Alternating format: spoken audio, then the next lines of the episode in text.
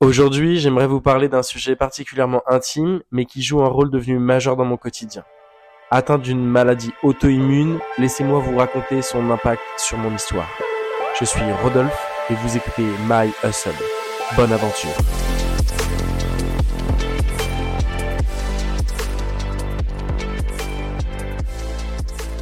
Alors pour cette euh, pour cet épisode, euh, en fait, je me suis rendu compte que à chaque fois, je, ah, je disais que je le faisais avec Elia, mais il y a plein de gens qui savent pas qui est Elia. et qui euh, et en plus de ça, euh, pour cet épisode, sa présence est particulièrement pertinente parce que euh, bah, elle, elle, a vécu un petit peu une partie de effectivement bah, de ma maladie puis de de ses symptômes sur ces dernières années. Donc en fait, Elia est mon ex copine, qui je suis toujours en très bon terme, on va dire. Hein Tu confirmes Oui, je confirme. je te mets pas un couteau sous la gorge Non, non, ça va.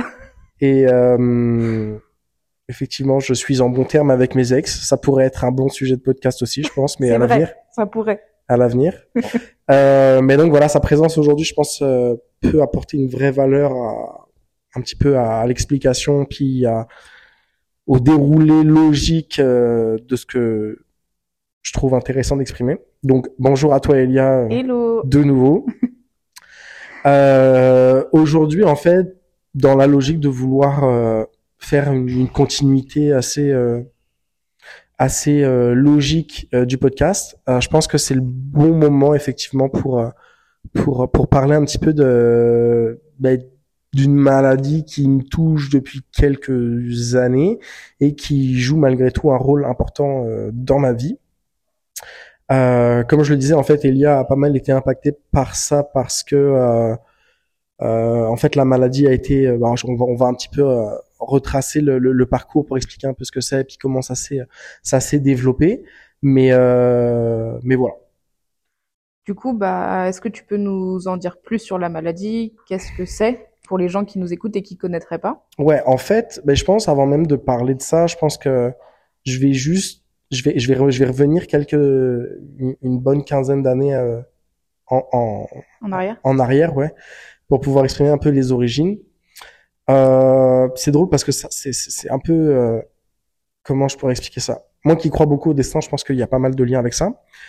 Bon, faut savoir que quand j'étais petit, j'étais relativement, euh, je pense que j'avais un côté un peu hypochondriaque. Donc, dès qu'il y avait quelque chose qui allait pas, euh, je pouvais croire que c'était le, pire truc, euh, le pire truc. Alors qu'aujourd'hui, tu t'en bats les couilles. vrai. Mais euh, si ma mère pouvait témoigner, elle parlerait de l'appendicite que je me suis fait retirer sans avoir eu l'appendicite. Sérieux? Je savais pas cette histoire. Qu'est-ce qui s'est passé? J'avais super mal au ventre.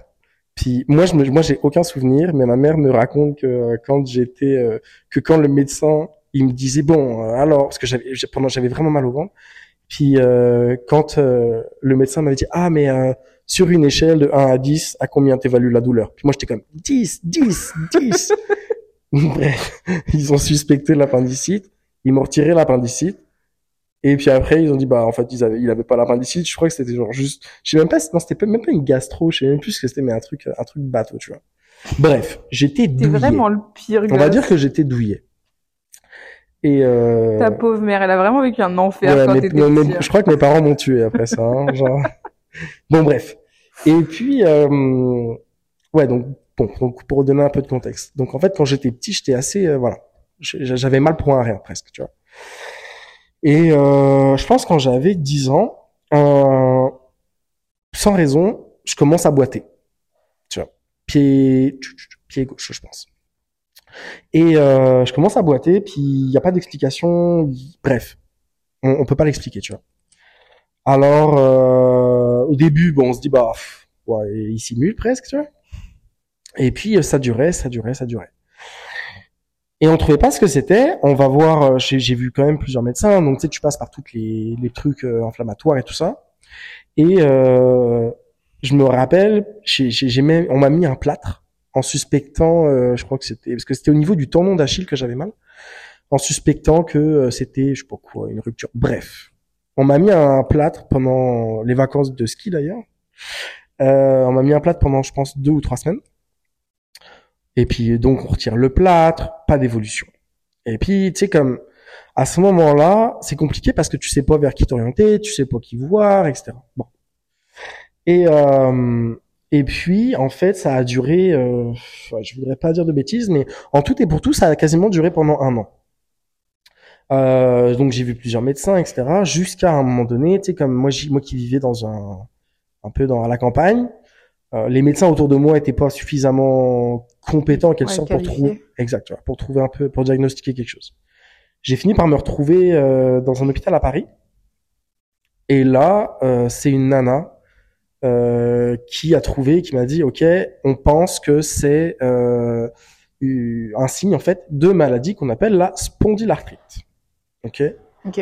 Donc, sans vouloir rentrer trop dans le trop, dans les détails de euh, ce que c'est la spondylarthrite, euh, ouais, en gros, pour faire simple, c'est euh, en fait c'est le système immunitaire qui attaque euh, les tissus sains. Ok? Donc en fait, c'est ce qu'on a, c'est c'est la, c'est la définition même de ce qu'on appelle une maladie auto-immune. Donc le principe même des maladies auto-immunes, c'est que bah y a pas forcément d'origine, tu connais pas forcément les causes. Euh, c'est- ça intervient, puis juste, c'est là. Et Ouais. du coup, c'est quelque chose de génétique? Il y a un côté génétique, mais ça veut pas... Alors, il peut y avoir, tu sais, comme, dépendamment des antécédents que tu as dans ta famille. Euh, tu sais, genre comme par exemple, si tu as... comment on appelle ça déjà euh, Du psoriasis ou Mhm. des choses comme ça. Bon. Et euh, donc, bref. Donc, on se rend compte de ça, tu vois. Et puis, euh, à ce moment-là, bah, le plus important, euh, quand tu as 10 piges, c'est de, euh, bah, c'est de régler le problème, tu vois. Mhm. Donc, euh, on m'infiltre le pied en me disant, ok, euh, donc c'est des corticoïdes, je pense au départ. Euh, L'objectif, en fait, c'est vraiment de calmer la douleur, ok, faire en sorte que ça s'améliore.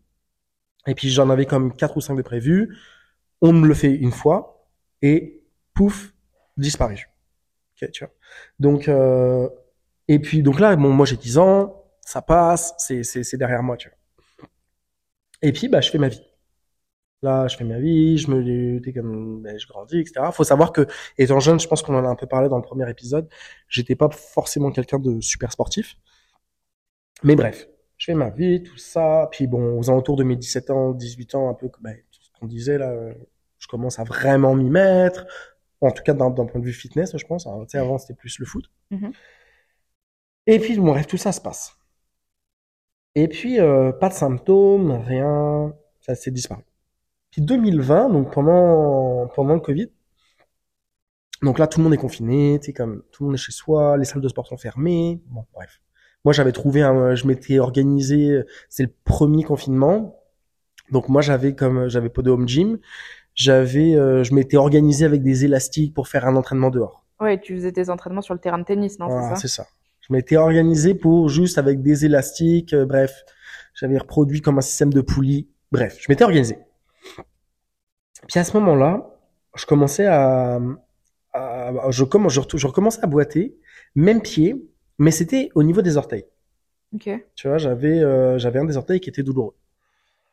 Et puis là, euh, tu sais, quand ben, bon, quand tu fais beaucoup de sport, même si tu t'entraînes bien, tu sais comment t'entraîner d'une certaine manière, bah tout sportif, à un moment donné, il peut arriver que tu te blesses, tu vois. Oui, tu peux avoir des douleurs. Voilà, euh, tu vois. Donc je me suis dit bon, ok, euh, c'est un peu relou, mais euh, probablement, euh, je me suis dit ok, tendinite, Mm. tendinite d'un orteil, ce qui est possible.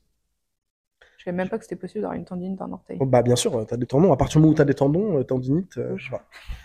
Donc, euh, donc euh, je vais consulter. Effectivement, euh, tendinite. Ok. Ah oui, donc à ce moment-là, c'était une tendinite. En fait, on diagnostique une tendinite, ouais. Et puis, euh, bon bref, donc euh, je fais un peu de kiné, je m'organise moi aussi pour faire mes propres entraînements, mes entraînements pour que ça se, bref, pour que ça se résolve. Pas d'amélioration, rien. Puis je trouvais ça bizarre, tu vois, parce que quand tu mets en place un protocole pour faire en sorte que ben, ça se rétablisse, ça peut mettre plus ou moins de temps, mais c'est vrai que il y a quelque chose que j'avais moi-même réalisé, mais ça tout au long de mon parcours, je dirais, c'est que j'ai un pouvoir de cicatrisation pas, enfin j'ai un, c'est pas un, un pouvoir, c'est plus un, j'ai une contrainte de cicatrisation qui est beaucoup plus lente. Oui. Ok? Ouais, parce que tu as eu beaucoup de problèmes d'épaule, Ah, Exact. encore aujourd'hui. Exact. Et puis en plus, tu es quelqu'un qui, avec le sport aussi, a vraiment appris à connaître son corps Aussi. Tu as aussi beaucoup une grosse facilité, je trouve, à, entre guillemets, t'auto-diagnostiquer. Bah après, ah, en fait, tu, tu finis par, euh, même si t'écoutes pas, tu t'écoutes pas forcément au niveau de tes ressentis, mais tu finis, plus tu travailles ton corps, plus tu le connais, et plus tu apprends à le maîtriser. Donc, puis bon, à côté de ça, c'est aussi une de mes passions. Donc, quand tu t'intéresses à l'anatomie, etc., Oui, c'est ça. tu sais, euh, dépendamment des mouvements, dépendamment des fonctions euh, musculaires et articulaires, tu sais comment interpréter les choses. Bref, donc euh, tendinite, tout ça, tout ça, et ça passait pas, et ça passait pas, et ça passait pas. Et à ce moment-là, je me dis, ok, qu'est-ce que je peux essayer pour que, pour essayer de pousser la chose, tu vois. Mhm. Et là, je me retrouve à, aller voir un, un nouveau rhumato, en me disant, ok, bon, c'est peut-être que- Udry, du coup. Hein? Udry, du coup, à Ouais. ce moment-là? Exact, ouais. Le, Udry, c'est son nom, ouais. Euh, je vais le voir pour la première fois. Quand je vais le voir, euh, ah oui, je vais le voir en plus à ce moment-là parce que j'avais un kyste au niveau du genou. Ok. Même genou, genou gauche aussi. Mais en fait, à ce moment-là, tu sais, quand ça fait 15 ans que t'as pas de douleur, jamais je me dis, ça vient de ma maladie. Bah, puis c'est limite, toi, tu t'en souvenais même pas. Ouais, Ta maladie. c'était fini. Pour moi, ça, ça avait duré un peu, puis après c'était passé, puis là, t'oublies en fait. Ouais. Tu zappes. C'est limite, euh, on te demande est-ce que tu as des antécédents. Ouais, c'est ça. Tu le cites même pas parce que tu t'en. Exactement, genre jusque-là, euh, quand on me disait, bah, est-ce que vous avez des problèmes médicaux bon, Non. je- J'en parlais pas, tu vois. Je parlais presque plus du fait que j'étais asthmatique alors que j'ai pas fait de crise d'asthme depuis des années euh, que de ça, tu vois. Ouais. Bref, et puis donc je vais le voir et tout ça, et, euh, et il me dit, ok, bah, on va faire un test. Et euh, il donc je lui dis, je dis oui, quand j'étais petit, euh, quand il me demande, c'est comme, est-ce que vous, vous est arrivé des choses euh, par le passé, j'évoque rapidement cette histoire, tu vois. Parce qu'en fait, sur mon pied, malgré tout, il y a toujours une petite trace de l'infiltration.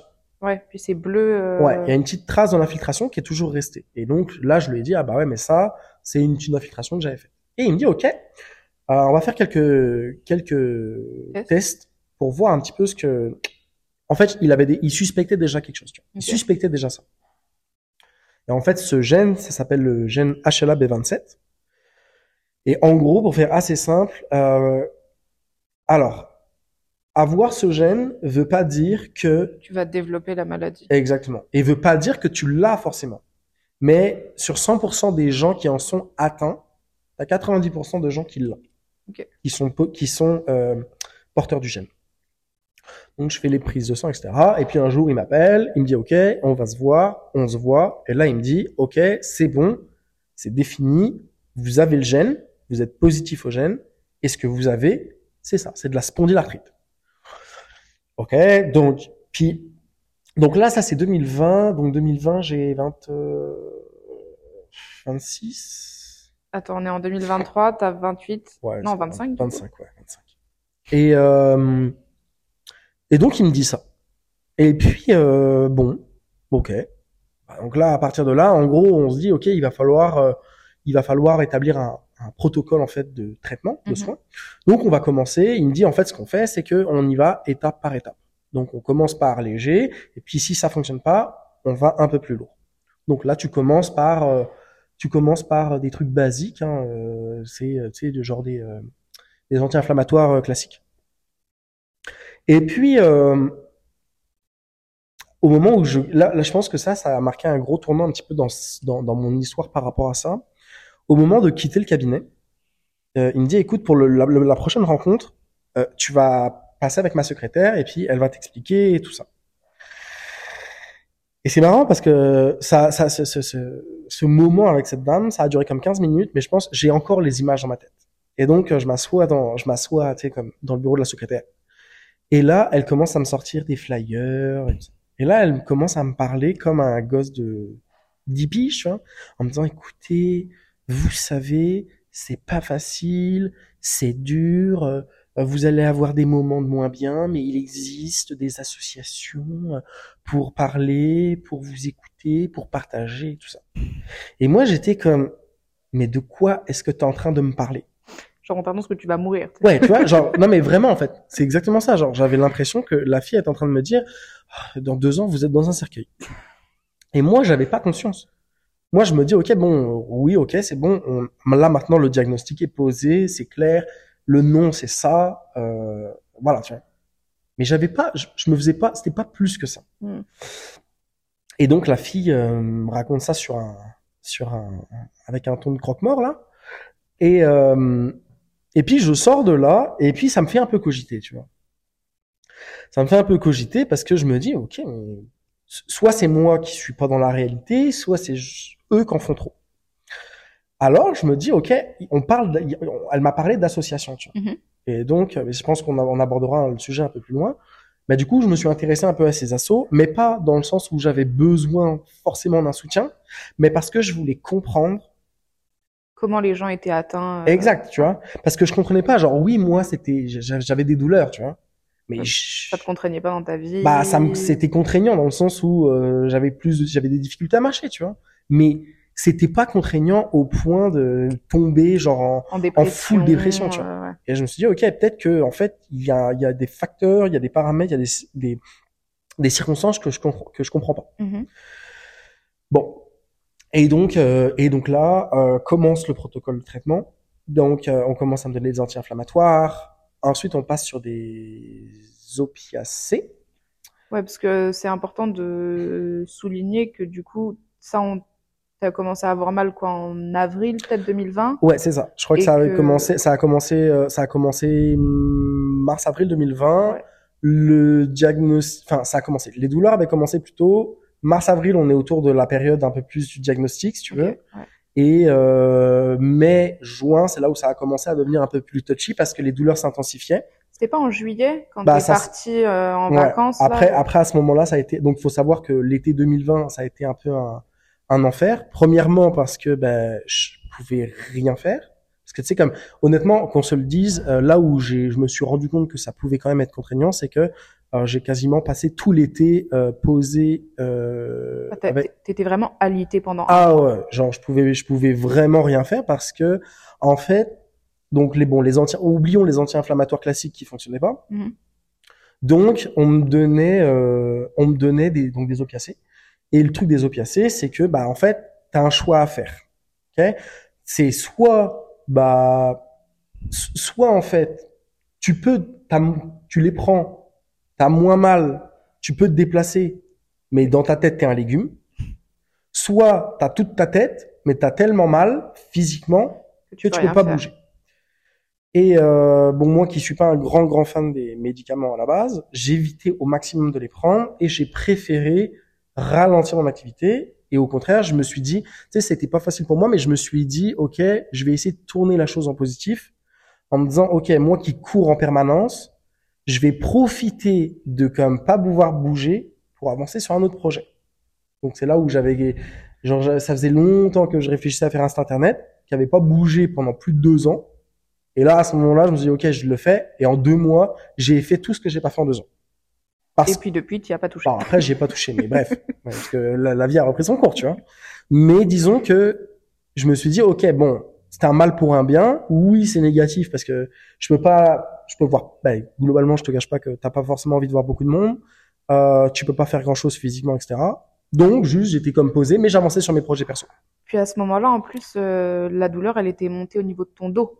Ouais, alors euh, ouais, il faut savoir que en fait, bon, donc dans la, la spondylarthrite a une forme de d'une catégorie de maladies qu'on appelle la, les spondyloarthrites euh, et qui elles peuvent avoir une, un facteur qu'on appelle ankylosant, c'est-à-dire que la spondylarthrite très souvent, elle vient attaquer au niveau du dos. Ok, au niveau de et c'est d'ailleurs c'est d'ailleurs plus simple, je dirais, de la diagnostiquer quand elle vient attaquer au niveau de. En fait, c'est vraiment sur les euh, les vertèbres lombaires généralement. Mhm. Donc c'est simple, c'est des douleurs. Purement, c'est c'est des douleurs, c'est des raideurs, euh, c'est de la difficulté à se mouvoir. Et en fait, là où c'est vicieux, c'est que euh, en fait, bah, tu sais, c'est en fait le corps est, est assez mal fait, enfin mal fait, bien fait, on va dire. C'est-à-dire que plus, moins t'as d'ac- moins t'as d'activité parce que t'as de douleur, et plus ton corps devient raide. Plus ton corps devient raide, moins tu bouges, moins tu bouges, plus t'es raide, et ainsi de suite. C'est un et ainsi de cercle suite. vicieux. Exact. Et dans le cadre de cette maladie, c'est encore pire parce que le côté ankylosant, en fait, ankylosant, ça veut dire fusion. Et en fait, on parle de fusion des vertèbres. D'accord. C'est-à-dire qu'en fait, les vertèbres vont fusionner entre elles. C'est, c'est- en fait, c'est ça le- le- la grosse problématique de cette maladie, c'est-à-dire que la fusion des vertèbres fait que tu risques de te retrouver à terme, littéralement, droit comme un piquet sans pouvoir plier ta colonne. D'où le fait qu'il y ait des gens qui se retrouvent en fauteuil. Notamment. Bon. Et euh... ouais, je sais plus pourquoi. on- Ah oui, parce qu'à ce moment-là, effectivement, euh, donc moi, c'était au départ, c'est à à l'origine, c'est dans le pied, puis ça a commencé à monter effectivement euh, dans les hanches, euh, mais au point de pas pouvoir me lever d'une chaise, quoi. Clairement. Genre, euh, il y a des personnes avec qui je partais en vacances à cette période-là qui pourront témoigner. Euh, ça n'a pas été une période facile, mais je m'efforçais quand même de conserver un minimum d'activité. C'est-à-dire que même si je pouvais pas forcément m'entraîner, j'allais tous les jours marcher. Je me forçais à aller marcher quand même, Mhm. parce que je voulais pas perdre ce côté euh, je, je me déplace. Tu vois. Bon. Et puis du coup, bah, comme j'avais du temps à cette période-là et un petit peu en lien avec ce que je disais juste avant, euh, en fait, faut savoir que moi, j'ai toujours voulu, ça faisait longtemps depuis, je pense depuis mes 18 ans, je sais que à un moment donné dans ma vie, je veux m'investir pour donner du temps gratuitement aux autres. Ça, ça a toujours fait partie genre de mes de mes piliers. J'ai toujours voulu le faire, tu vois. Mais je savais pas dans quoi. Alors, ça aurait pu être l'UNICEF. Pendant longtemps, j'ai voulu faire de l'humanitaire, ce que d'ailleurs euh, j'envisage peut-être de faire plus tard. Je, je sais rien. Euh, les animaux, bref, je sais pas, mais faire quelque chose pour le bien de la société sans aucun intérêt personnel. Et puis je trouvais pas. Puis en fait, je laissais ça de côté, tu vois. Et en fait, quand euh, cette maladie est arrivée, qu'on m'a parlé d'une asso, je me suis, j'ai eu un déclic. Et là, je me suis dit, c'est fou parce que en fait, c'est un effet d'aubaine. Clairement, je veux m'investir et en plus de ça, là, il y a une cause qui me parle. Oui, parce que ça te touche. Donc Exact. forcément, tu as envie de Exactement. t'investir. Exactement. Et, euh, et donc là, j'ai commencé, euh, j'ai commencé à prendre contact. En France, tu as deux associations euh, majeures Mhm. euh, qui tournent un petit peu autour de ce sujet-là, sachant que d'ailleurs, ces deux associations sont en train de fusionner, mais peu importe. Et, euh, et donc, je suis rentré en contact avec eux, et puis j'y suis allé, tu sais, comme freestyle, en disant, OK, vous savez quoi? Je sais pas, je sais pas à quoi ça va ressembler, mais moi, je suis impatient, je suis atteint, je suis prêt à partager un peu de mon expérience, même si j'en ai peu, mais surtout, voilà, j'ai du temps à donner, j'ai de l'énergie à donner, n'importe quoi que vous pourriez me dire dans lequel je pourrais vous aider, je suis ouvert. Donc à ce moment-là, bah tu sais comme j'ai un, côté assez polyvalent, bah je travaillais sur plusieurs choses, tu vois. Mhm. J'ai voulu les aider pour leur site internet, tu sais comme et puis c'est surtout en fait ce qui m'a permis aussi de rentrer en contact avec d'autres personnes atteintes. Et en rentrant en contact avec d'autres personnes, là je me suis rendu compte de la réalité. Parce que je me suis rendu compte que bah oui effectivement moi dans mon cas à moi c'était en quelque sorte contraignant mais c'était limité mais qu'il y avait des gens qui étaient bien plus contraints que moi, tu vois. Mm. Genre des gens qui avaient le même âge que moi, mais euh, qui, en période de crise, euh, pouvaient pas bouger de leur lit. Tu sais, et quand t'as quand t'as euh, 26 ans et que tu peux pas sortir de ton lit pendant trois jours et que t'es complètement assisté par quelqu'un, tu vois, genre, je me rappelle d'une nana qui m'avait dit, qui avait dit, qui, qui, qui racontait que, bah, genre, euh, heureusement que son petit ami vivait avec elle parce que les jours où euh, les crises sont au plus fort, elle peut pas bouger. Mm. Tu vois? Bon. Et donc là, je me suis dit, ok, c'est parfait parce que c'est exactement un, un filon à exploiter. Et donc avec eux, ben là, j'ai commencé à travailler. Euh, pour, alors j'ai d'abord j'ai essayé de comprendre un petit peu le contexte parce qu'en fait, un- une des grosses problématiques de cette maladie, euh, c'est l'errance médicale. Ouais, parce que c'est vraiment dur à diagnostiquer au final. En fait, c'est alors bah, déjà une des, des, des premiers trucs, c'est que souvent, quand tu dis ouais j'ai une maladie articulaire, on te dit mais comment c'est possible? T'as vu ton âge? Genre théoriquement, tu dis ouais, mais les gens qui sont atteints de euh, polyarthrite et tout ça, c'est des personnes âgées, tu vois. Ouais, parce que la moyenne d'âge de cette maladie, c'est quoi 45 Ouais, ans? c'est c'est bien plus âgé. Après, ça peut. En fait, le truc, c'est que de un, c'est plus âgé, et de deux, euh, on a très peu de recul en fait dessus, et encore moins sur des patients jeunes. Mhm. Euh, et donc, en fait, un, un des, des, une des vraies pistes sur lesquelles il fallait travailler depuis le départ, c'est sur la manière d'améliorer en fait le parcours médical euh, et le diagnostic. Parce qu'en fait, tu as beaucoup de gens, tu as probablement beaucoup de gens en fait qui en sont atteints mais qui ne le savent pas. Qui le savent pas. Et en fait, comme les médecins de famille, bon, sont pas particulièrement formés là-dessus, Bon, tu vas aller les voir, tu vas leur dire, écoutez, euh, j'ai mal au dos, ça fait des mois. Puis ils vont dire, ouais, vous avez une lombalgie, prenez euh, des anti-inflammatoires, puis ça va passer. Ou euh, allez voir un kiné, puis faites de. Exactement, tu vois. Alors qu'on va pas forcément suspecter ça, et encore moins quand t'es jeune. Mm.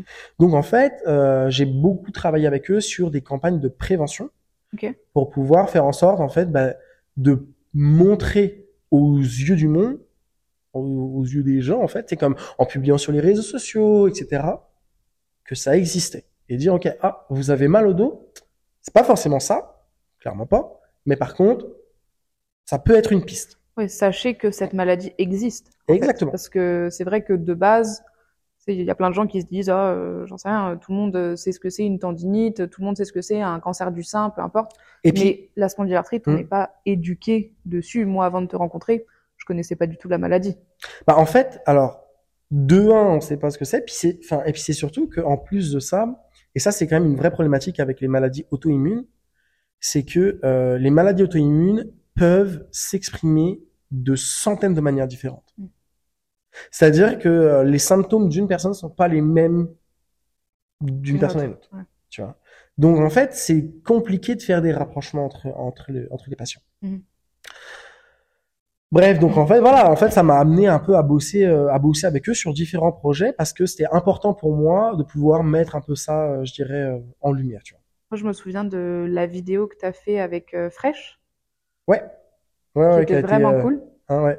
Qu'on avait posté, qu'on avait posté effectivement sur, euh, c'est avec Fresh effectivement. Ça c'était, ça c'était un beau projet Ouais. parce que je trouvais que ça avait été bien fait, tu vois. Ouais, la vidéo était vraiment cool. Ça pourrait valoir le coup que tu la mettes en description Ouais, euh, du podcast ouais. et tout pour que les gens aillent voir. Exact. Et euh, ouais, ouais, c'est vrai. Et puis en fait après, à partir de là, bah j'ai toujours voulu en fait garder un petit peu mon investissement, puis là-dedans, je dirais. Et puis euh, quand je suis venu au Canada, j'ai commencé à rentrer en contact avec l'association ici, Mm. parce que forcément il y en avait une aussi. Euh, puis ça tombait relativement bien parce que ici à Montréal, euh, en fait l'association est très présente au Canada, mais comme ben, 80% du Canada c'est anglophone, euh, ils avaient pas de représentants francophones à Montréal euh, pour l'assaut. Et donc en fait quand je suis arrivé, euh, on m'a dit ok ben c'est top parce que il y a de la place, puis il y a vraiment des projets à mettre en place. Et donc avec eux j'ai monté un groupe de soutien, ce qui fait que à chaque mois en fait on se rencontre euh, et j'anime ça en fait. Donc ça peut être, euh, en fait le but c'est vraiment de faire en sorte de rassembler des gens et qui simplement partagent leurs expériences. Et c'est fou parce que tu sais, des fois, moi, ap- après ces rencontres, je me dis, mais c'est drôle parce que moi, ça me prend rien, tu vois. Moi, ça me prend une heure de mon temps par mois. Mm. Ce qui est rien.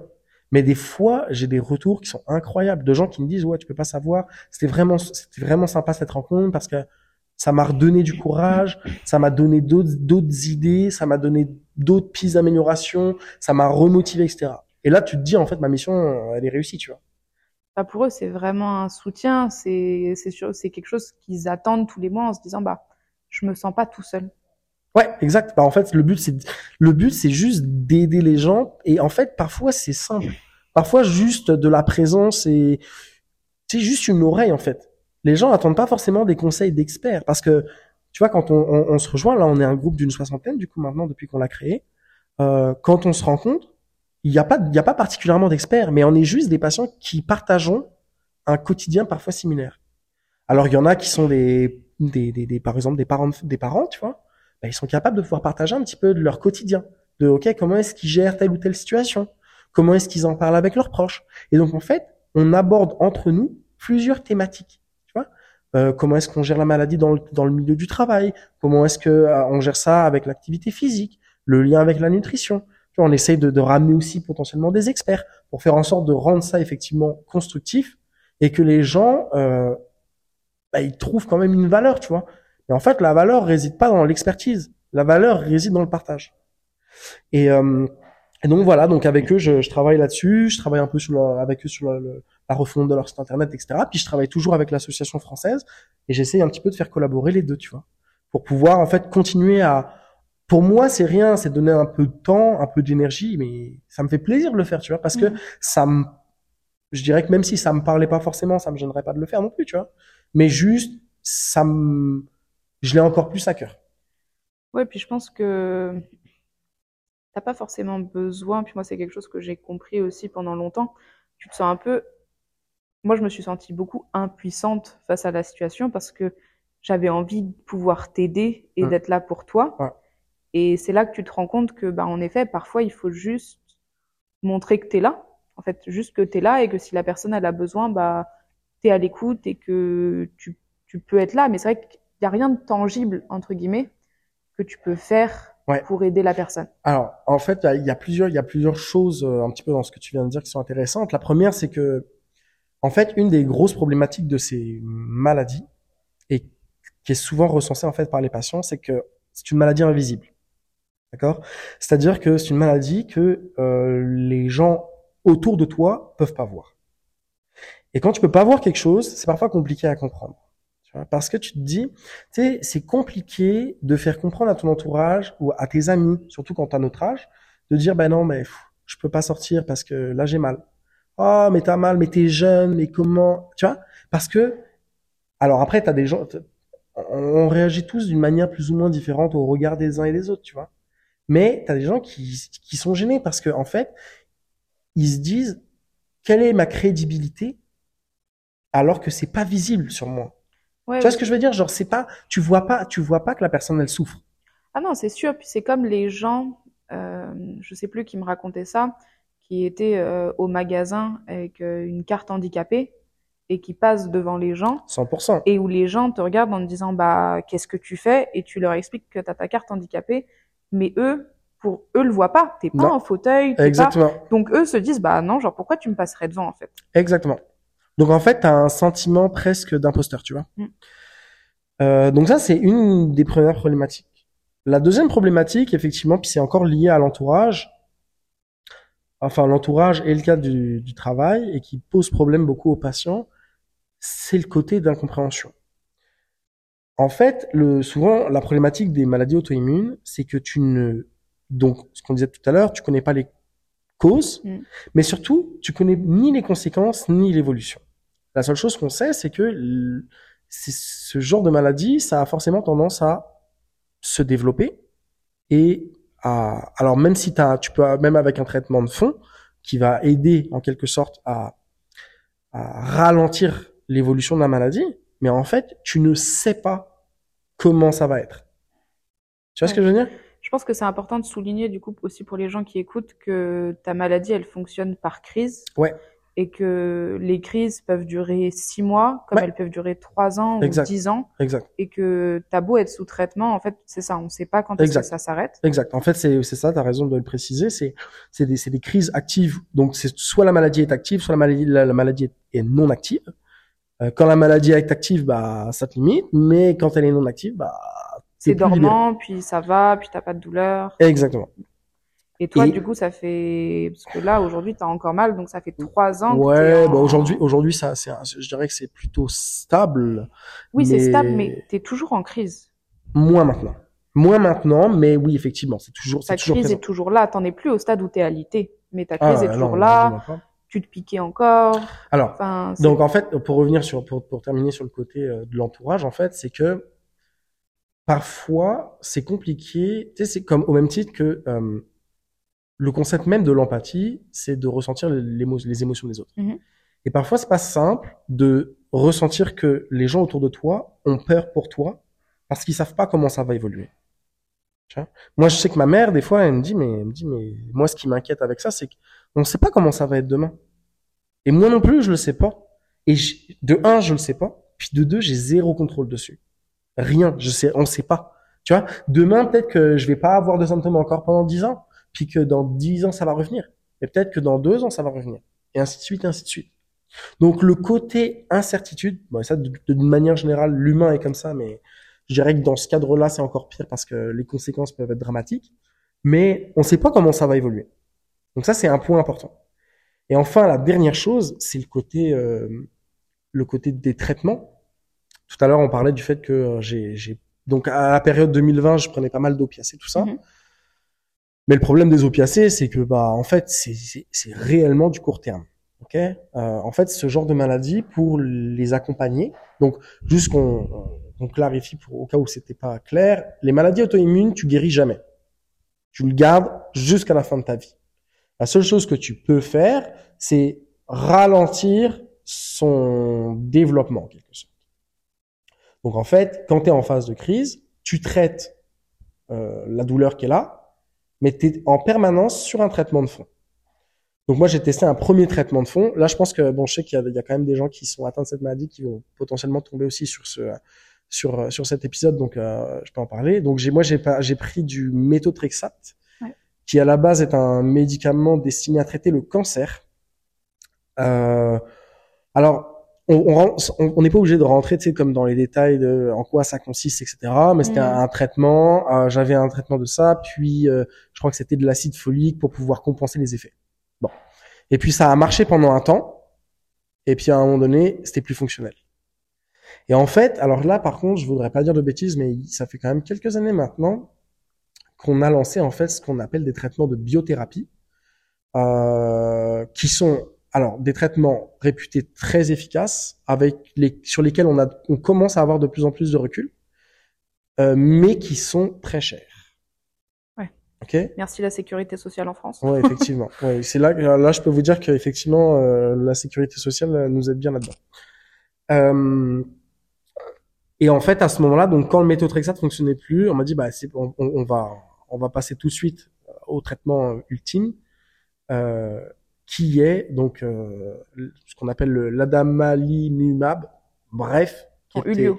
Hein Le Ulio. le Ulio, exact, qui est un anti-TNF, euh, donc qui consiste en fait, euh, c'est une piqûre que tu fais plus ou moins à une fréquence euh, plus ou moins élevée, je dirais, mais euh, qui, qui, elle, pour le coup, ça c'est réellement un traitement de fond euh, qui se prend sur le long terme Mm. pour pouvoir atténuer les symptômes. Quand on parle d'un traitement qui coûte cher, on parle de euh, 500 euros la seringue.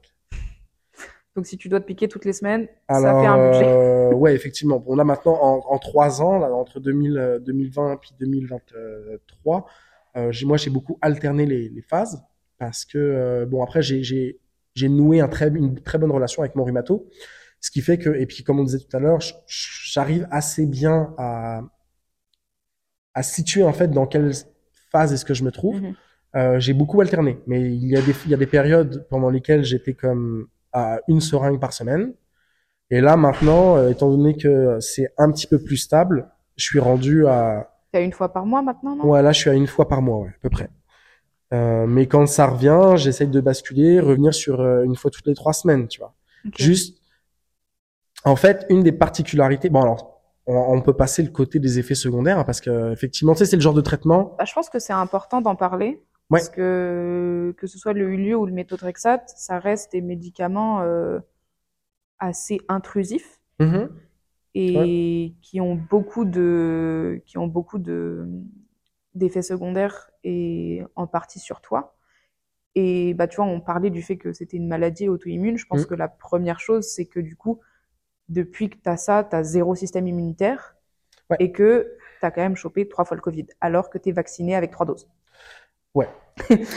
Alors, en fait, euh, sur la partie des effets secondaires, bon déjà, tu sais, c'est le genre de, c'est vraiment le genre de médicament où on dit, va pas sur internet, regardez la liste. Oui, Parce que je me souviens un jour, j'avais regardé moi la liste et puis je te l'avais pas dit. Ah non, mais non, mais honnêtement, euh, ça va de, euh, ça va de, euh, t'as, euh, je sais pas moi, euh, des plaques rouges à euh, des gastroentérites, à le cancer, à, bref, il y a, y a en fait, la, la, la, la- c'est tellement, c'est tellement large, et en fait, c'est un petit peu, euh, euh, je dirais que c'est un, c'est une des problématiques que j'ai beaucoup aujourd'hui, c'est que quand tu prends ce- des traitements pareils et que tu es atteint de maladies comme ça, dès qu'il t'arrive quelque chose, tu sais jamais quoi attribuer à quoi. En fait, tu te poses toujours la question de te dire est-ce que c'est lié à la maladie ou est-ce que c'est lié au traitement? Est-ce que c'est quelque chose qui te fait peur? Peur, non, c'est pas que ça me fait peur, mais c'est juste que tout, en fait, ça rend tout diagnostic plus difficile. Parce que tu te dis, je vais, euh, on, peut- on peut en parler parce que je pense qu'effectivement, ça peut être un, un- ça peut être intéressant de parler un petit peu des effets secondaires qui ont été nombreux.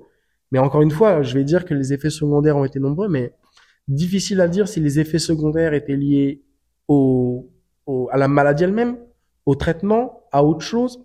C'est super compliqué parce que c'est en fait même la maladie qui, quand, qui est quand même euh, sur lequel on a un petit peu de recul, tu vois. ben, en fait, euh, elle aussi a des effets secondaires. Tu Ouais. vois? Puis je pense que en plus, t'as vraiment pas été gâté parce que depuis ça, t'as eu ta maladie, t'as les médicaments qui ont des effets, et puis quand t'as eu le Covid, Mm. sachant que tu l'as attrapé deux fois en deux mois, genre, Ouais. euh, on, nous, on pense aussi, après, il n'y a pas de diagnostic aujourd'hui, mais on pense aussi que t'as fait un Covid long. Ouais. Et, euh, et où il y a toute une période où euh, tu dormais euh, 12 heures par jour, Ouais. tu faisais des siestes tous les jours parce Mhm. que tu te réveillais et que tu étais épuisé, Ouais. Que tu étais dans le brouillard en permanence. Et ça, ça a duré longtemps. C'est pareil, on par- là tu parles du Covid long, mais c'est pareil. Le Covid long, euh, j'ai vu des, euh, j'ai vu des neurologues qui m'ont dit bah oui effectivement c'est ça, mais aujourd'hui, puis alors je pense qu'aujourd'hui euh, faudrait faire un peu quelques recherches, mais aujourd'hui c'est vraiment reconnu, alors qu'à l'époque, au début, quand le, quand on a commencé à en parler, il y avait tellement peu de termes et tellement de symptômes, et c'est toujours le cas d'ailleurs. hein, il y a tellement de symptômes potentiels euh, liés à ça. euh, on dit oui, il est, il est fort probable que vous fassiez un Covid long. Maintenant, à quoi c'est lié? Est-ce que le fait que vous ayez eu le Covid, plus le traitement, plus la maladie, font que c'est devenu un, font que vous avez euh, eu une forme de Covid long? Tu le sais pas en fait. Et tu sais pas quoi attribuer à quoi. Tu sais pas si tu fais un Covid long à cause de la maladie. Tu sais pas si tu fais un Covid long, bah parce que littéralement juste c'est tombé sur toi. Et puis les symptômes sont ultra vagues et vastes. Dans le sens où, euh, tu sais, c'est- compliqué de te présenter devant un neurologue puis de lui dire, en fait, littéralement, ma vie est floue. Genre, tout ce qui se passe, je ressens rien. Et donc là, on dit, OK, c'est comme une phase de dépression ou un épisode dépressif. OK? Ok? Comment est-ce que je le diagnostique? Parce que le truc, c'est que quand tu te dis ça, tu te dis, bon, OK, euh, par exemple, OK, euh, ça, c'est la cause ou ça, c'est potentiellement la cause. Tu résous ça, mais quand tu peux pas le résoudre, la maladie, je peux pas la résoudre. Le traitement, je peux pas le résoudre, je peux pas l'arrêter. Donc en fait, bah, tu fais quoi? T'élimines les facteurs que tu peux, dont tu peux t'assurer que ça vient pas, tu sais d'où ça vient pas en fait. Mais hormis ça, Est-ce que, avec du recul, parce que du coup, pour parler un peu des, des symptômes ou des effets secondaires, que ce soit du Covid long ou de la maladie, parce que je pense que on sait pas, puis on saura jamais vraiment Mm. ce que c'était pendant ce temps-là. Parce que du coup, ça, c'est ça, ça fait un peu trois ans, bah, maintenant moins, parce que je pense que tu vas quand même mieux. Mais où, c'est ça, t'étais épuisé, mais t'es toujours épuisé, t'as le souffle court. Puis toute la partie où, c'est ça, t'étais un peu dans la brume, t'avais du mal à te concentrer. C'était Ah ouais, très très bah, dur en fait, c'était très euh, cognitif. J'avais beaucoup de troubles cognitifs. Et aussi toute la partie de l'envie, que ce Ouais. soit dans la vie en général, où en fait t'avais juste envie de rien, Ouais. ou que ce soit même sexuellement, où t'avais zéro libido. Ouais, aucune libido. Oh, bah, en fait, le truc, c'est que même le peu de choses qui me, qui me faisaient plaisir et qui me faisaient du bien me faisaient rien, me procuraient Ouais, rien. ça te procurait rien. Genre même aller au gym, qui est comme un truc du quotidien, puis c'est mon moment à moi, j'y allais. Parce, parce qu'il que fallait le faire. Ouais, ça, parce que c'était mon habitude, tu vois. Oui. Mais je ressentais plus ce truc de me dire, C'est cool. c'est cool, ça m'excite, tu vois. Ouais. Et genre, bah en fait, t'es comme blasé, en fait. T'es blasé de tout. Et du coup, tu vois, ma question, c'est parce que donc c'est important de souligner que aujourd'hui, t'es sous antidépresseur, Mhm. euh, et ça fait euh, un an quasiment? Ça fera, Décembre? non, ouais, en décembre, ça fera un an. Est-ce que, avec le recul maintenant que tu as, est-ce que tu penses que ce que tu as vécu justement bah, quand tu as eu le Covid et où on s'est dit bah c'est un Covid long, est-ce que tu penses que c'était un Covid long ou est-ce que tu penses qu'en réalité tu faisais une forme de dépression mais qu'à ce moment-là on se posait pas trop la question parce qu'il y avait la maladie, parce qu'il y avait le Covid et que tu avais un peu des, des symptômes de ce genre de choses mais qu'au final, tu vois, malgré tout, on est trois ans plus tard, voire même bientôt quatre, Mm. Et c'est ça, aujourd'hui, tu es sous antidépresseur et moi, je le vois que ça va un peu mieux. C'est encore pas parfait. Puis même toi, tu vois, tu me dis genre ouais, genre j'ai essayé d'arrêter, puis j'ai arrêté trop vite et puis ça allait pas. Ouais. Et donc on voit que même aujourd'hui, tu sais, t'es pas encore régulé et que toi-même tu sais pas comment Alors, je- améliorer vraiment ça. Je pense que je pense que le côté je pense que le, le côté antidépresseur est partiellement lié à la maladie et à toute cette période, mais pas que. Genre, je pense que je pense que c'est vraiment une autre discussion parce que les antidépresseurs, pour moi, t'as comme t'as comme pour moi déjà t'as un lien. euh, comment je pourrais dire ça? T'as des prédispositions. Tu vois, je pense pas être quelqu'un de, je pense, je pense pas être quelqu'un de dépressif, mais je suis quelqu'un qui effectivement re- ressasse beaucoup de choses. Mhm. Tu vois? Et euh, je vis dans mon monde, littéralement. Et parfois, alors parfois c'est génial, mais parfois ça m'aide pas. Tu vois. Et je pense que ça, je, je pense que malgré tout, en fait, oui, toute cette période, c'est c'était compliqué. Bon, là maintenant, je pense, j'estime que ça va quand même relativement mieux depuis. C'est plus stable, je dirais, depuis ouais un peu quasiment un an. Euh, mais pour moi, c'est assez distinct. Tu vois ce que je veux dire? Mhm. Ça a été une période compliquée parce que oui, effectivement, euh, j'ai, ce- enfin dans mon, dans la manière dont je perçois ça, 2020-2022, c'est comme deux années que j'ai mis en stand-by. En me disant, Ah ouais. T'étais dans un état de. Ouais. je me dis, je me suis dit, ok, c'est c'est simple, c'est- genre c'est c'est deux années où je produis rien, je construis rien, juste j'avance et je me sentais et je me rappelle, je me rappelle ce sentiment d'être dans un bateau qui traverse une tempête et de me dire, je vais finir par me retrouver en eau calme.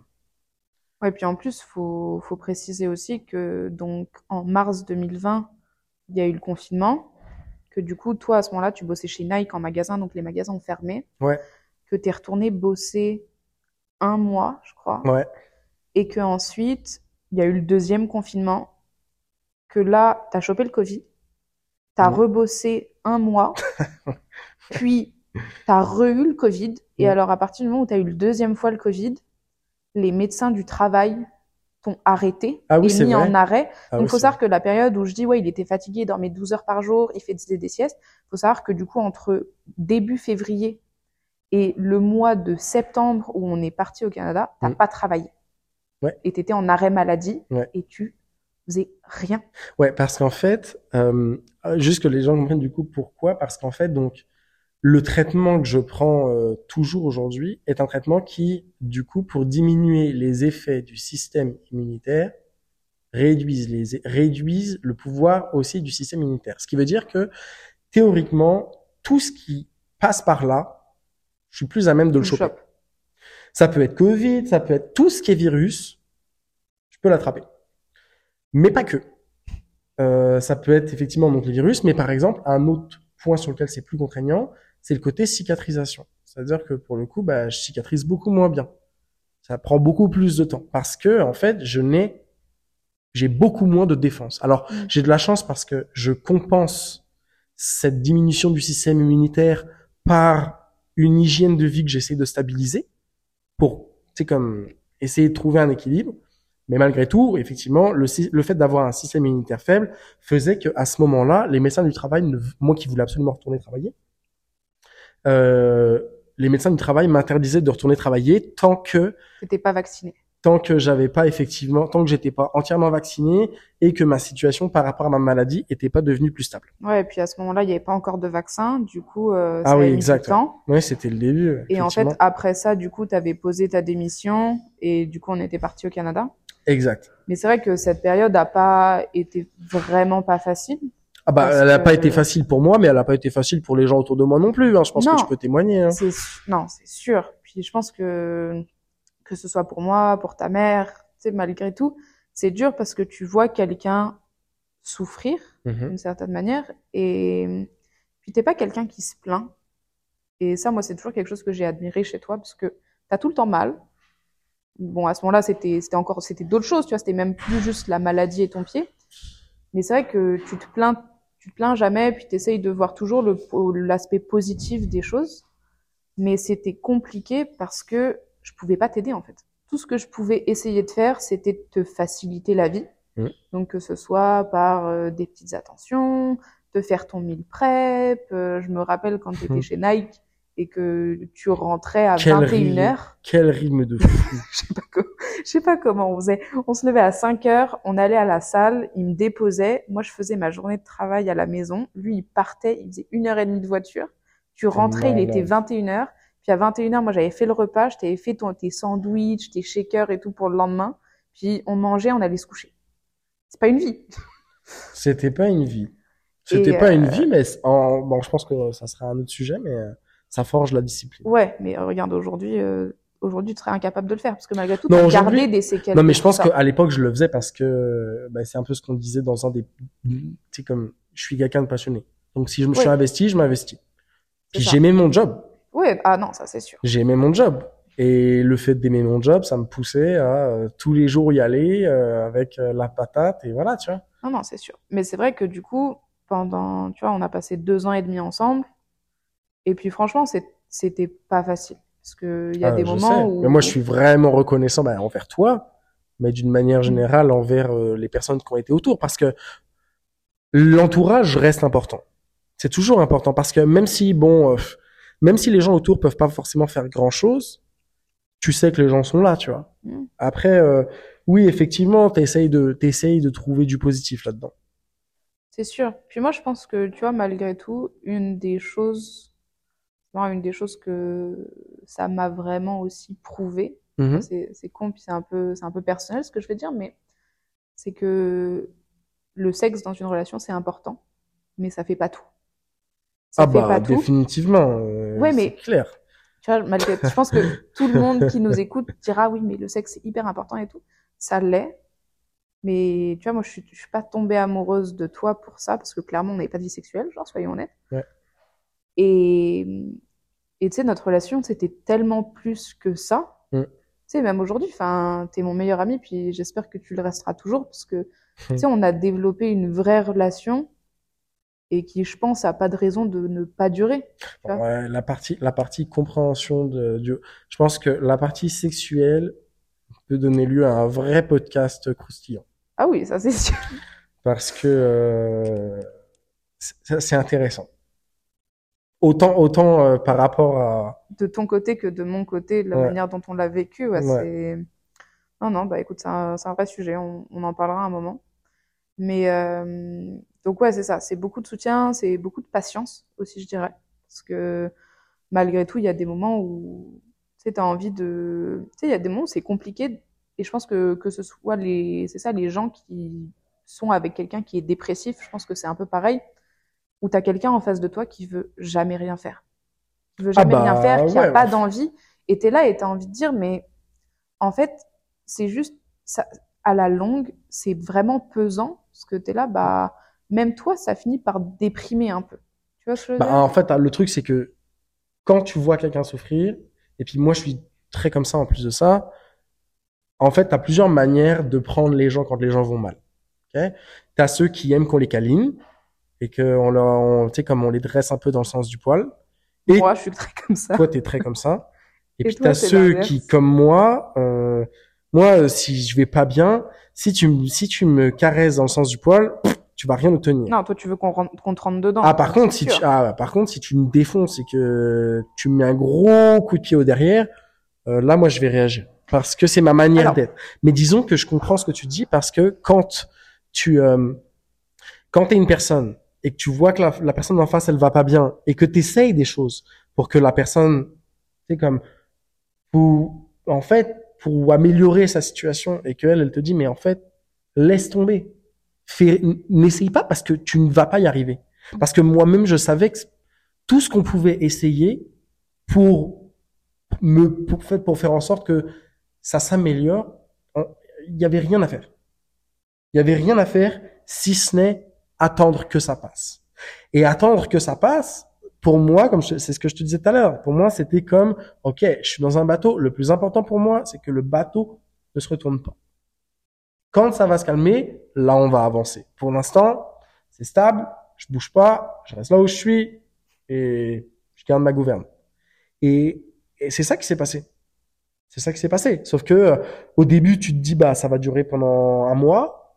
Après bon, ok, ça dure pendant six mois, mais en fait, tu vois juste pas la fin. Donc à un moment donné, oui, c'est sûr que c'est épuisant parce que tu vois pas le bout du tunnel. Mm. Et quand c'est ça, bah t'es dans une attente perpétuelle. Donc, et c'est autant douloureux, je pense, pour la personne qui le vit que pour les personnes autour, parce que bah, tu te sens comme démuni. Ah, complètement. Et, euh, et voilà. Et donc là, bon, maintenant, c'est un petit peu, maintenant, c'est un petit peu différent parce que ma situation s'est aussi stabilisée. Euh, mais les symptômes, bah, tu sais, jamais en fait. Non, c'est sûr. Puis là, je pense que ta situation, elle s'est stabilisée aussi parce que là, tu es sous antidépresseur et que Mhm. ça te fait du bien. Et- Ouais. Mais c'est vrai que, putain, il a fallu, il t'a fallu du temps hein, avant que je te dise, euh, vas-y, va voir un psy. Puis peut-être que c'est ça. Puis- Mais tu vois, les- tu vois, têtu aussi La partie, oui, c'est vrai. Non, pas que sur ça, mais oui, c'est vrai. Oui. La partie, la partie antidépresseur, euh, je, je ne mets pas de côté. Genre, bah, là, oui, effectivement, je suis sous antidépresseur, puis j'envisage d'arrêter prochainement, quelque sorte. Mais, euh, je, je, je n'écarte pas l'idée que, euh, en fait, peut-être que je suis fait pour être sous antidépresseur toute ma vie. Ça, je pense pas. J'en sais rien. Que- non, je Je pense peux pas pas. dire, je je pense sais pas que, je pense pas qu'il y ait des gens qui soient faits pour être sous antidépresseur. Mmh. Mais je pense, et je sais que tu veux pas, mais un jour, il va falloir que tu ailles voir un psy. Bon, j'ai vu ça. Non, mais- pas- c'est pas une histoire de psy. C'est pas une question de j'ai vu. Je pense que voir un psy, c'est important. Et je sais que c'est dur parce que faut prendre le temps de trouver quelqu'un qui te corresponde. Et la majorité des gens prennent pas ce temps-là. Mais trouver un psy, c'est compliqué. Parfois, ça prend d'en voir trois, quatre, cinq différents pour trouver quelqu'un qui va te convenir, qui va te challenger de la manière qui te convient et qui va t'apporter ce soutien dont tu as Mais besoin. Mais aujourd'hui, toi, tu as besoin de parler. avant de, avant de trouver, bah, c'est pour ça qu'on fait un podcast. mais avant de, Mais je suis pas psy, moi. avant, non, mais je pense que c'est pas tant un psy, c'est que avant de, avant de considérer réellement l'idée de se lancer dans une thérapie, même si je pense qu'il y a des chances que j'y sois amené, une de mes, de mes motivations, c'est de, bon là, effectivement, aujourd'hui, c'est un peu compliqué, mais je veux vraiment pouvoir aller faire des tests un peu plus approfondis, d'un point de vue comportemental. Enfin, je sais pas si c'est comportemental ou, tu sais, mais c'est beaucoup plus simple de comprendre comment tu fonctionnes le jour où on te dit, bon, alors euh, je pense pas que ça soit lié à mon QI, mais euh, ça se pourrait que ça soit lié, c'est comme, je pense avoir, j'en sais rien, un trouble peut-être de l'ordre obsessionnel ou quelque chose comme ça, tu vois. Alors ça, c'est possible parce que euh, avec euh, toutes les collections que tu faisais quand tu étais petit, Ouais, tous ouais, les tocs que tu avais, bien sûr. ça serait pas étonnant. Bien sûr. Et je pense que comprendre ça, ça permet déjà, même si ça, ça donne des pistes de réflexion, ça donne des pistes de sur quoi tu travailles. Parce que euh, là, tu vois, tu, tu, tu, tu navigues un peu. Oui, mais le truc, c'est que hormis les tests, Mhm. un psy serait aussi capable de te diagnostiquer ça. ouais, c'est compliqué parce que je te dis des psys. Pour l'instant, j'en ai vu plusieurs. Puis à la fin de la, à la fin, honnêtement, à la fin de la rencontre, Oui, mais euh, en réalité, c'est eux, si vu- qui finissaient en thérapie. Oui, mais ce que je veux dire, c'est que je sais pas si tu as vu tant de psy, parce que au final, tu avais vu une psy, tu as vu deux psychiatres, Mm. Et tu avais vu surtout des sexologues, parce que du coup, euh, sur l'aspect sexuel, on, on en reparlera peut-être pendant un, po- un podcast, mais c'est vrai que du coup, tu étais allé voir des sexologues Mhm. par rapport à ta libido, Ouais, ouais. euh, mais t'as pas vu, t'as t'as jamais laissé sa chance au fait de vraiment faire une thérapie, parce que la seule psychologue que tu as vue, tu l'aimais pas en fait. Mhm. Et, et je pense qu'un jour, c'est quelque chose qui te ferait du bien. Peut-être. Parce que je pense, et je sais que tu le penses aussi, qu'il y a une partie hum, psychologique derrière tout ça, dont derrière ta maladie. Parce que, Bah, en fait, c'est vrai que le truc de ces maladies-là, c'est que, et ça, c'est plus, c'est vraiment lié à toutes les maladies auto-immunes, c'est que les maladies auto-immunes, et puis pour en avoir parlé avec beaucoup de patients, les maladies auto-immunes sont souvent très liées, alors pas les maladies en elles-mêmes, mais les crises sont souvent liées à l'émotionnel. du coup, qu'est-ce que, qu'est-ce que, qu'est-ce que tu penses a déclenché ta crise il y a trois ans? Euh, bah, j'ai vécu un épisode familial pas facile. Tu veux en parler ou tu veux pas qu'on Bon, l'aborde? c'est toi ou- que, bah, en fait, c'est la séparation de mes parents. Euh, que j'ai pas, euh, en fait, c'est pas quelque chose qui m'a parti. Alors, je peux pas dire que ça m'a pas, ça m'a pas marqué, tu vois. Mais ça m'a pas affecté directement, mais inconsciemment, je pense que ça a joué un rôle. Tu vois? Parce que c'était pas une période facile, parce que voir les gens que t'aimes souffrir aussi, c'est pas simple. Et que, malgré tout, tu prends une part sur toi-même, tu vois.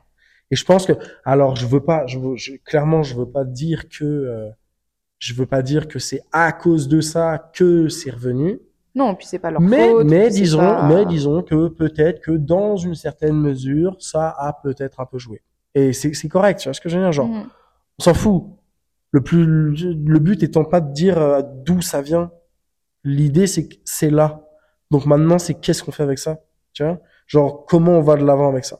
Et c'est plus là-dessus, c'est plus comme ça que je veux le percevoir que l'idée de me dire, putain, j'aurais préféré que nanana, nanana. C'est là. Est-ce que tu penses que potentiellement, le fait que ce soit ça qui l'ait déclenché, c'est peut-être que aujourd'hui t'as pas résolu entre guillemets quelque chose lié à tout ça, qui fait que c'est toujours là? Pas sûr de comprendre ta question. Comment dire?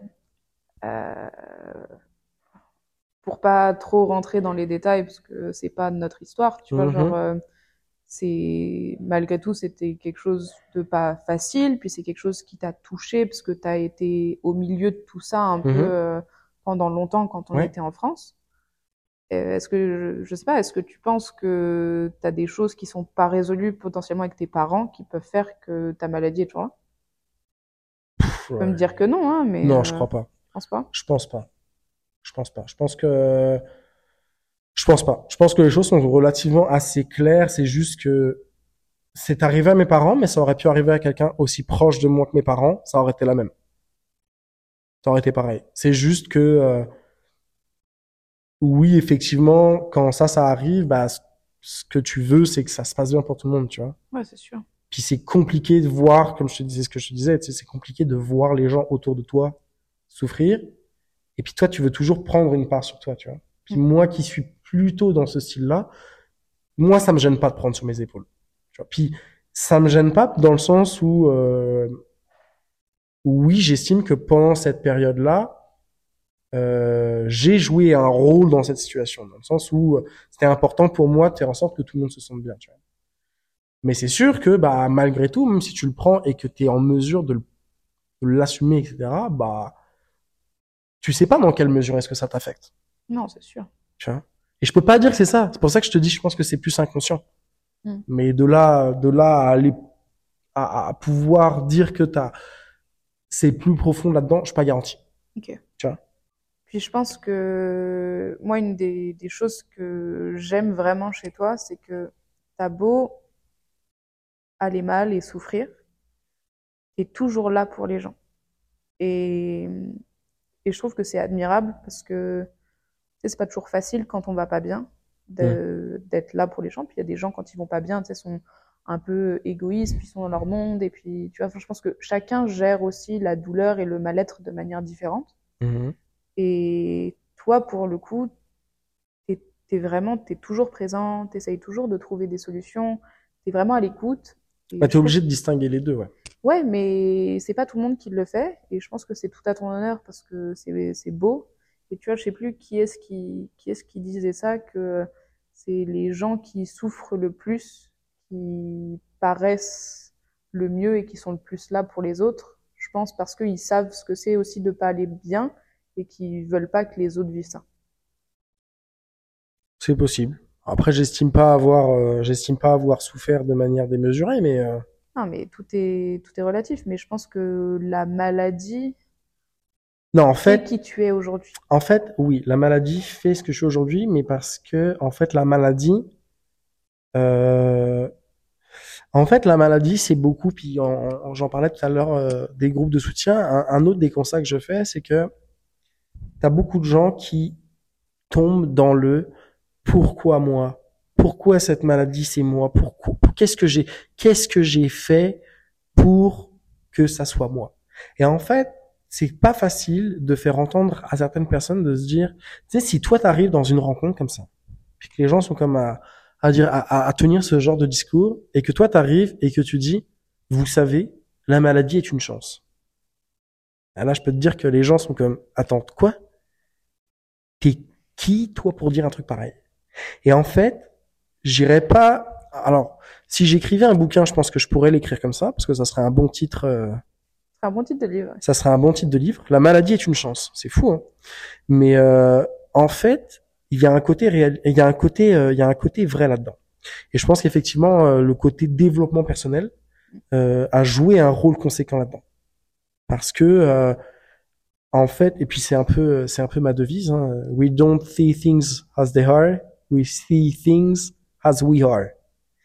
Et, euh, et j'aime beaucoup cette phrase parce que elle résonne beaucoup pour moi. Parce qu'en fait, c'est, c'est, c'est complètement vrai. Ce qui nous affecte, c'est c'est pas les choses en elles-mêmes, c'est comment est-ce qu'on les perçoit. Ouais. Et, euh, et la maladie euh, fait pas exception à ça. Et, euh, et ouais, effectivement, je pense que c'est, c'est drôle parce que ça, je pense que ça nous amènera sur notre prochain podcast, euh, plus orienté sur le développement personnel, puis la manière un petit peu dont tout ça euh, s'articule et, euh, Et comment ça t'a aidé aussi Ouais, de, ouais, de fou, de fou, de fou, parce que je pense que ça m'a aidé à comprendre la maladie, à mieux l'appréhender, à mieux la digérer, et au-delà même de la maladie, parce que en fait, c'est vraiment, pour le coup, le développement personnel et le côté mindset, c'est vraiment, un, c'est un domaine que j'ai commencé à explorer euh, avant que la maladie revienne, et euh, et, euh, et au final, bah, ça m'aura beaucoup servi. Et ça, pour le coup, je vois vraiment ça comme un signe un signe du destin. Euh, bah écoute, euh, merci beaucoup Elia en tout cas pour euh, Bah non, ton plaisir. temps. Euh, toujours un- toujours une de bonnes discussions. Euh, je pense qu'on va se donner rendez-vous pour notre pour notre prochain podcast. J'espère que j'espère en tout cas que bah, pour ceux qui sont encore là euh, après euh, je pense plus d'une heure de podcast, euh, merci euh, merci à vous. Euh, N'hésitez pas si le podcast vous a plu, si cette histoire vous a un peu parlé, bah, à me le laisser savoir, à le noter, à le, à le partager potentiellement avec des gens qui pourraient être qui pourraient être concernés ou euh, intéressés euh, à l'idée d'en savoir un petit peu plus. Je vais effectivement mettre euh, peut-être un, un lien ou deux euh, dans la description euh, pour expliquer un petit peu euh, Mhm. ce, qu'on- de ce dont on a discuté, je dirais. Et puis, euh, et puis voilà, puis on se retrouve pour un prochain épisode. À la semaine prochaine. Merci beaucoup, Elia. À bientôt.